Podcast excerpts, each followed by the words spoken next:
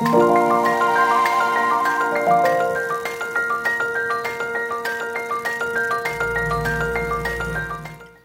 欢迎收听《痛痛飞走了》，用声音解决你的身心痛点。我是巧兰，我是云晨。三级警戒经过七十几天，终于要结束了。那从七月二十七号开始呢，到八月九号就会降级成加强版的二级警戒。痛痛飞走了，持续推出新冠即时报特别系列，用短短时间把专家带到痛友们的耳边，分析最新的疫情趋势。当然，在二级警戒的期间，我们还是要戒慎恐惧。不过话说，这段期间呐，大家真的是非常的就是各种辛苦。回想三级几件一开始，病例不断的上升，国内的新冠死亡个案在本土疫情前只有十二例。转眼现在已经有超过七百人死于新冠，这段期间还发现了一些特别的状况。嗯，对，就是在五月中疫情刚爆发的时候啊，就出现了蛮多起猝死的案例哦，很多都与隐形缺氧，也就是 silent hypoxia 有关哦。那隐形缺氧其实又被称作为快乐缺氧啦，就是患者可能一开始没有症状，就是还可以走啊，还可以跑楼梯，都好好的哦。可是血氧浓度却在一天之内就是掉到六十 percent 以下，直接从轻症变成重症啊，有些甚至需要进到加护病房上呼吸。器就是才能抢回一命，可是也有不少憾事发生。那因为这样的情况，当时也引起了一阵抢购血氧机的热潮，就生怕自己就是那个一开始症状轻微，不知不觉就病严重的个案。那虽然近期的疫情是比较缓下来，快速死亡的个案也减少了，那当时我们买的血氧机是不是就无用武之地了呢？我们今天就请来林口长庚医院儿童一般医学科儿科急诊主治医师吴昌腾来帮大家讲解后疫情时代的血氧机用途。吴医师好。主持人好，各位痛友及各位听众，大家好。吴医师非常感谢您今天来上我们的节目啦。就是我们今天想来请吴医师帮我们讲一下血氧机的用途。就之前那阵子，真的大家都在买血氧机，买到一机难求。吴医师你还记得吗？那时候就是药局，就是一台要卖到一千五到三千五，真的蛮贵的。然后就是真的是一上架就被抢购一空呢。那是民众就很着急，他们想买嘛，就买不到，就自己跑去国外买。可是就买到医材类的产品，结果就在海关被拦截。食药署是有规定说，医材是不能自行输入台湾的。然后如果你是自用的话，是要填写。自用申请书，并缴交两千元的审查费才能够放行，所以民众就是跟指挥中心抗议，然后指挥中心才放宽购买限制，让每个人可以购买一台免申报。然后其实偷偷说了，就是我在疫情期间，我有从国外买血氧机。然后巧兰她其实有跟进，不过我们买的是非医材，也就是运动航太的用品。那价格真的是差蛮多的，一台大概在五百元左右。我想问一下吴医师哦，您是不是在疫情之前就会随身携带血氧机了？能不能请您分享一下您平常使用的经验？好，谢谢主持人的介绍哈。那事实上大家都知道，其实我是急诊医师啊。那我们急诊医师呢，其实就是说。呃，我身上会有带一些必要的配备哈。那血氧计的话，基本上是我随身会带着啊。有时候呢，就是出门在外以后我会带着。那那在急诊上班的时候，我会带着，是因为我随时呃，如果看到我的病人觉得他的状况不是很好的时候呢，我就会拿出我身上的血氧计，马上先给病人呃打手指头先夹一下，然后先快速看一下他血氧的浓度是多少。那当然有人会讲说，哎，我们在检上外面就会量。但是有时候这个血氧变化会很快，所以我都会随身带着。甚至，呃，我的病人呃在查房的时候突然特别不舒服，我也会帮他量一下，看一下他血氧的一个增色。所以呢，随身带着这个血氧机的话，是在上班的时候用。另外呢，在日常生活，有时候我在家里呢，有时候也会自己运动之后，也会拿血氧机来监测一下我的运动完之后的血氧跟心跳的一个一个一个数值啊，大概啊参考一下这样子。哦，所以是说说平常的话，可能运动的时候来看一下自己，是可以看自己的运动状况有没有达标吗？还是说是怎么样去评估这个血氧啊？因为是说哈，运动的时候你的血氧数值是事实上是会掉的，是会掉的。但是如果你掉了很多的时候，就要小心说，哎，你是不是有一些状况啊？没有发现哦。那我们平常这个血氧机，其实说，假设你今天不是用在呃新冠肺炎的疫情的期间，你去侦测你有没有呃隐形缺氧，或是人家所说的快乐缺氧这样的状况的话，你这个血氧机在家里，其实第一个你可以当然可以呃侦测你，因为它搭配是心跳的，所以你可以一方面测你的心跳，一方面也可以测你血氧浓度。好，那是这是第一个。第二是说，好呃，有一些登山者，像我平常常常喜欢去山上。有知道，对对对，像我常常会去登啊，最常去的当然是去阳明山。嗯，啊，阳明山大概大家都知道那个呃，就是呃，阳明山常去的就是所谓的就是呃石莲峰吗？山，对对对，石莲峰啊，对，主持人知道，我我登过石莲峰，那时候我就会带着去看我自己当时登石莲峰之后的一些变化。那有些登高山的时候呢，你有登高山有高山症的发生的时候，血氧机是非常重要的，因为我们随着这个海拔呢，氧气稀薄的时候啊，您侦测的血氧的那个数值就会下降。嗯，如果越来越如果数值非常低，而且让你产生甚至有一些不舒服，或是头痛啊，或是呃意识比较没有那么清楚，甚至有颤抖情况的话，你就要小心，你可能有高山症的一个哦发生的可能性。所以这是在我在呃在出出外运动的时候会侦测用到的。那如果说你是在家里的话，哈，血氧机另外一个功能，呃，大家都知道，我们有一些朋友他有一些所谓的呃，就是。睡眠呼吸中止症，嗯，哦，睡眠呼吸中止症。那睡眠呼吸中止症是说，有些人哦，其实，在台湾的睡眠呼吸中止症的话，有人说比例有到百分之十左右这么多。就是说，有一些人他在呃，因为可能一些慢性疾病的问题，还有他的一些呃结构上的问题呢，他在睡觉的时候，他的血氧浓度，他会他会稍微暂停呼吸之后，啊，血氧浓度会下降。所以呢，你这个如果担心你周边枕边人呢，如果哎，他打呼声太大声，你担心他会不会有一些哦睡眠呼吸中止症的时候呢？你就给他配备一个血氧机侦测，然后你可是如果他低于一个数值的时候，哎，你可能就要小心，你的你的枕边人或是你的亲友呢，可能会有一些哦呃睡眠呼吸症的一些产生的一些风险存在，这样子。了解，我一直想问一下，您刚有一直有提到说一个数值啊，想问一下，分别是高山症那个数值跟睡眠呼吸中止症的数值大概是多少啊？其实都是一样的，就是说我们这个血氧机的正常的数据大概要九十五以上。嗯，那有些人说啊要九六九七，实际上我自己在临床走的经验的话，大概九十五到九十九之间其实都是正常的，都是正常。低于九十四，大概就要小心，它可能就会异常。甚至呃，现在目前呃，假设以现在呃英国的他们在侦测这个已经缺氧的话，他们是定在九十二。九十二，但是在对对九十二低于九十二的话，可能就要送医院去哈。那就等于说，你的你的跟正常数值如果有差到三到四 percent 以上的话，基本上它就是有意义的异常。像呃，如果您的就是你去登高山啊，去登山的话，当然你高山你随着这个登的这个高度越高的话，它的数据是会下降，但是。如果你常登的话，你会你自己会有一个经验，说，哎，你这次下降的好像有一点点高，有一点点幅度有点大的时候，你就要小心，你会不会有可能有一个高山症的形成？那呼吸中止症也是一样，说，哎，你还是睡眠的时候。假设他在没呼吸的时候呢，这个血氧的这个浓度，血氧的这个数据有掉超过四百分以上，甚至掉九十以下的话，就要小心，因为我们我们正常如果是这个数据九十 percent 啊九十以下的话，代表你体内的氧气的这个含量。我们讲的这个所谓的 PaO2 这样的数字会低于正常的六十以下，嗯，这个风险就高了一点。那我们先回到就是本土疫情三级警戒的期间哦，其实说实话，那时候我们自己在写新闻的时候，因为死亡的病例很多，我们大家拿到新闻资料第一个时间就是开始看死亡的病例表，那时候就会不想发现有不少人他是在。到院前死亡，或者是说他是在家中过世的时候被发现，因为当时啊有一些轻症的人也会收治到集中检疫所，或者是快筛阳性啊被送到检疫旅馆。那时候我们也会看到说有些人也是在集中检疫所或者是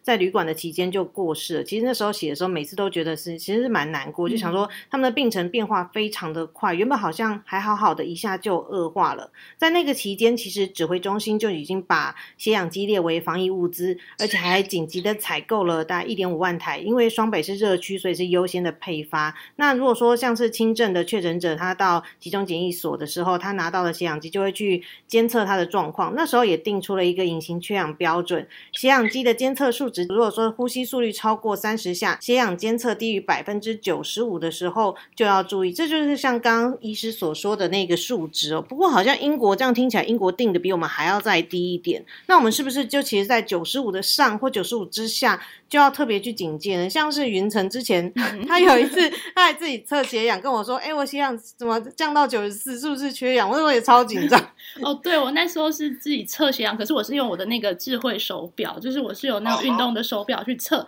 然后有一天我就起床就发现，呃，怎么只有九十一？可是我没有不舒服啊，我只是觉得很累而已。那我就在重测，呃，也一直都在九十三到九十四。然后可是我那时候就那时候蛮多人就是猝死嘛，所以那时候指挥中心又定出了九十五 percent 以下，然后我就想说怎么办？我是不是要死了？对，所以其实我们到底数值要怎么看啊？其实在一个范围里面，是不是还可以接受？还是说，呃，我们到哪个数值，其实真的要特别的提高警觉？对啊，还有那个智慧手表到底准不准？哦，应该这么说了，在使用这个血氧侦测仪的时候呢，有几个还是要注意说哈。第一个，当然你的皮肤表面是干净的，哦，比较干净，然后不要有一些杂质哈。那第二是说哈，如果你有涂指甲油的话，它会干扰这个数据的判断，这是这是第一个。第二个，如果你穿的一个是紧身衣服的话，你会影响这末梢这个血流的时候，它测的也会不太准。所以在最重要的是说，还有第二个，你买的这个血氧机，它其实准确度好不好？因为有时候就是嗯，就是东东西还是有差啦。万一你是买的。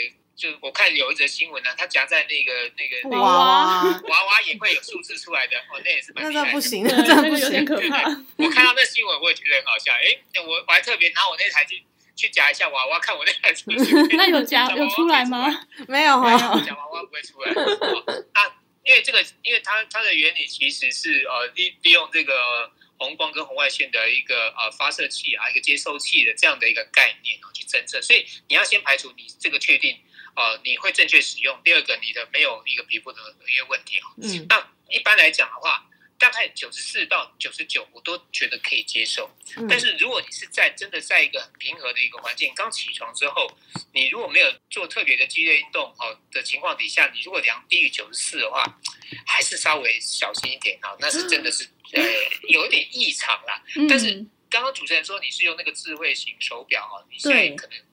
呃，因为他们的他们的原理，呃，跟我们这个脉冲式夹手指这样的一个原理是啊、不是很类似啊。因为我们夹手指的话，其实它是一个发射器跟一个接收器。那这个戴手表的话，它是直接是一种反射的原理，但是它还是一样去侦测这个呃我们里面的那个带氧的这个血红素啊、嗯那临床上有比较，大概有人去做一个比较啊、它大概可以差二到三 percent 左右。哦嗯二到三 percent，所以你你用戴手表这样的一个话，有可能会比较低，嗯。哦有比较低，它大概会大概差三，会有差到三，但也不是说不准哦。它因为它毕竟它还是真的是用所谓呃红外呃红外线跟呃一个红光的一个原理哈、去做不同波长。不同波长这个呃所测到的这个数据来判断这个血氧饱和的程度，嗯。所以它还是一个高科技的产品，但是它毕竟还是跟我们常常常用这个夹手指头，或是我们医院常常用直接贴在耳朵粘呃粘耳朵、粘手指、粘脚趾这样的的一个这样的仪器是呃原理是还是不太一样这样子。嗯哦，所以说就是，其实刚刚有提到，就其实你即便你是使用的是手手表，可能稍微会略低一点点，但其实还是可以作为一个参考数值这样。可以，嗯，可以我一直我想问一下，您刚有提到说穿紧身衣也会让那个末梢的呃血液循环比较不好，所以它测出来是会比较低还是比较高？会比较低一点。比较低。但是跟你在、嗯呃体温低是一样的，会比较低一点。因为穿紧身衣的时候呢，其实就是说你会影响你的血流，嗯你影响你血流。然后我们知道这个呃，就是这个脉冲式的血氧侦测仪啊，它其实发射这个二极光发射出去的话，它当然会骨头肌肉会吸收，但是它大大部分还是血液去吸收去做一个弹啊，就做一个这个侦测哦。嗯那所以，当你在血流灌注没有那么没有没有那么的一个像平常那样的情况的时候，它可能会有数据的一些误差这样子。所以等于说，你穿紧身衣的时候，或者说呃你有一些皮呃皮肤上有一些呃没那么干净的时候，然后啊或者说你涂指甲油，它其实会干扰嗯这个发射波跟接收波的呃接收器的一个运转啊，好、嗯这样子。嗯诶，医生，我想请教，就是有关于指甲油。其实我自己个人是有一些习惯，就是会去做那种像是光疗美甲，就是 手指上会有一些东西。那如果说这种情况之下，如果去夹手指测出来的数值是不是就不准了？说是如果说即便我是用像透明的指甲油啊，是不是都还是会有影响呢？呃，你如果可以建议的话，嗯要使用那个、那个未抛光的那个指甲，我不知道主持人知道 那个未抛光的指甲油，嗯 对它这个其实这个血氧监测仪会受你的活动，还有你的一些外来光会受影响。哦，所以等于说啊、你如果你如果改用未抛光的指甲，呃，嗯因为戴指假指甲假指甲的话，它有一些像有未抛光的啊，那你指甲油我不知道它有没有这个去等于是说，如果说它今天有一个就是有光泽，它可能会影响到那些光的反射，所以可能会就是会出现误差这样子嘛。对，会有一些误差，会有数据判读的错误，哦，它是会有一些数据判读的错误。所以，嗯但是这个也不是说很大的错误，就是说，所以你基本上你呃呃，这个在就是呃我们的女性朋友在夹的时候稍微再注意一下，嗯，因为你如果是这个脉冲式的话，因为它最终还是夹手指头，嗯对你可能会受一些指甲上面的一些呃假指甲或指甲有一些干扰，这个要注意，但是也不会。我我相信大概也不会差得太离谱。如果你不小心量到六十、八十、哎八十，那真的是有点太低了。那就有点危险哦。对，但但是因为我没有夹过指啊，我没有涂指甲油，不知道到底夹出来到底多少。但是这个在呃文献上，他是说这个还是会有一些干扰数据判读的错误这样子。哎，有一说是说那个就是呃，病患去急诊，如果真的要监测血氧的话，都会帮他们先卸甲，这是真的吗？在减伤的时候，我们的减伤的护理员会做这样，但是我是没有实际看过他这个现象，哦因为我不知道所以是真的会帮他，就是就是如果说你真的是有就是有美甲，然后过去有有紧急状况的时候要监测血氧，就可能还是要先卸除再说。对对对，嗯所以我看有些人会戴那个假指甲，嗯，就是会让你的手指头漂亮。因为我看过有护理员哎戴假指甲，我还特别把它拍照，嗯我的指甲真的看起来很漂亮。对对对，但是它当你在监，但是你要使用这个脉冲式血氧监测仪的时候，或许就要卸下来，因为它会干扰，它是真哦真的会干扰。所以一般我们需要，因为你一旦到医院去，或者说你你一旦真的是新冠新冠肺炎的病人的时候，这个数据其实是早期把你从轻症变重症抓出来一个很重要的一个工具。啊所以基本上我们会去呃，一旦你呃，假设啊，今天指挥中心发给这个居家隔离的人的话，我相信他应该会正确的教他们怎么去使用，怎么去量，然后怎么上传这个数据给哦、在居家检疫或是呃那个加强型防疫旅馆的那些医护人员去做判读，因为这个其实是很重要的一个工具。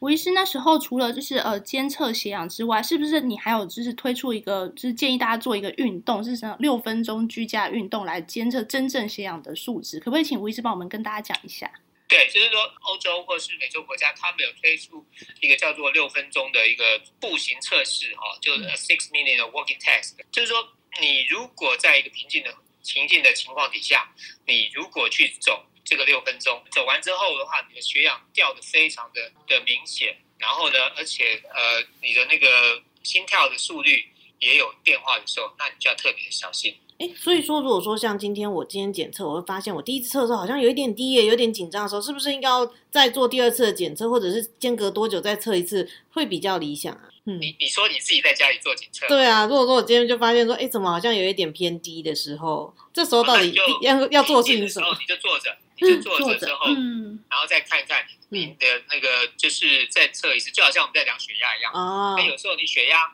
从外面走到诊间来，然后或是走到那个报道处的时候，你可能稍微运动，血压会有偏高的状况。那我们嗯可能会建议说，哎，你大概五到十分钟之后，你再过来再量一次。嗯那如果你刚起床的时候，或许假设啊，你有一些冷的一些问题啊，或者说啊，刚好啊手指头呃手刚好没有比较干净的时候，那你做这些呃假设手洗干净之后呢，然后你也比较平静一点，然后手也比较温暖之后，你再去重新量一次你的这个血氧监测，你看会不会好一点？这样子。哼，了解。今天真的是很谢谢吴医师来跟我们这样分享啊。其实这样让我们了解到说，其实除了我们担心疫情会出现隐形缺氧的状况，其他像是说登山啦，或者是运动啦，或者是我们日常生活有睡眠的问题啊，都可以透过血氧机的，就是日常的监测去做一些发现。那其实我们也是，呃，指挥中心也是公布了降为二级的一些指引啦。那其实我们就想说这，呃，在这里帮大家简单的做一些简报。其实降到二级呢，我们外出还是需要佩戴口罩的。那休闲娱乐场所、游泳池、K 书中心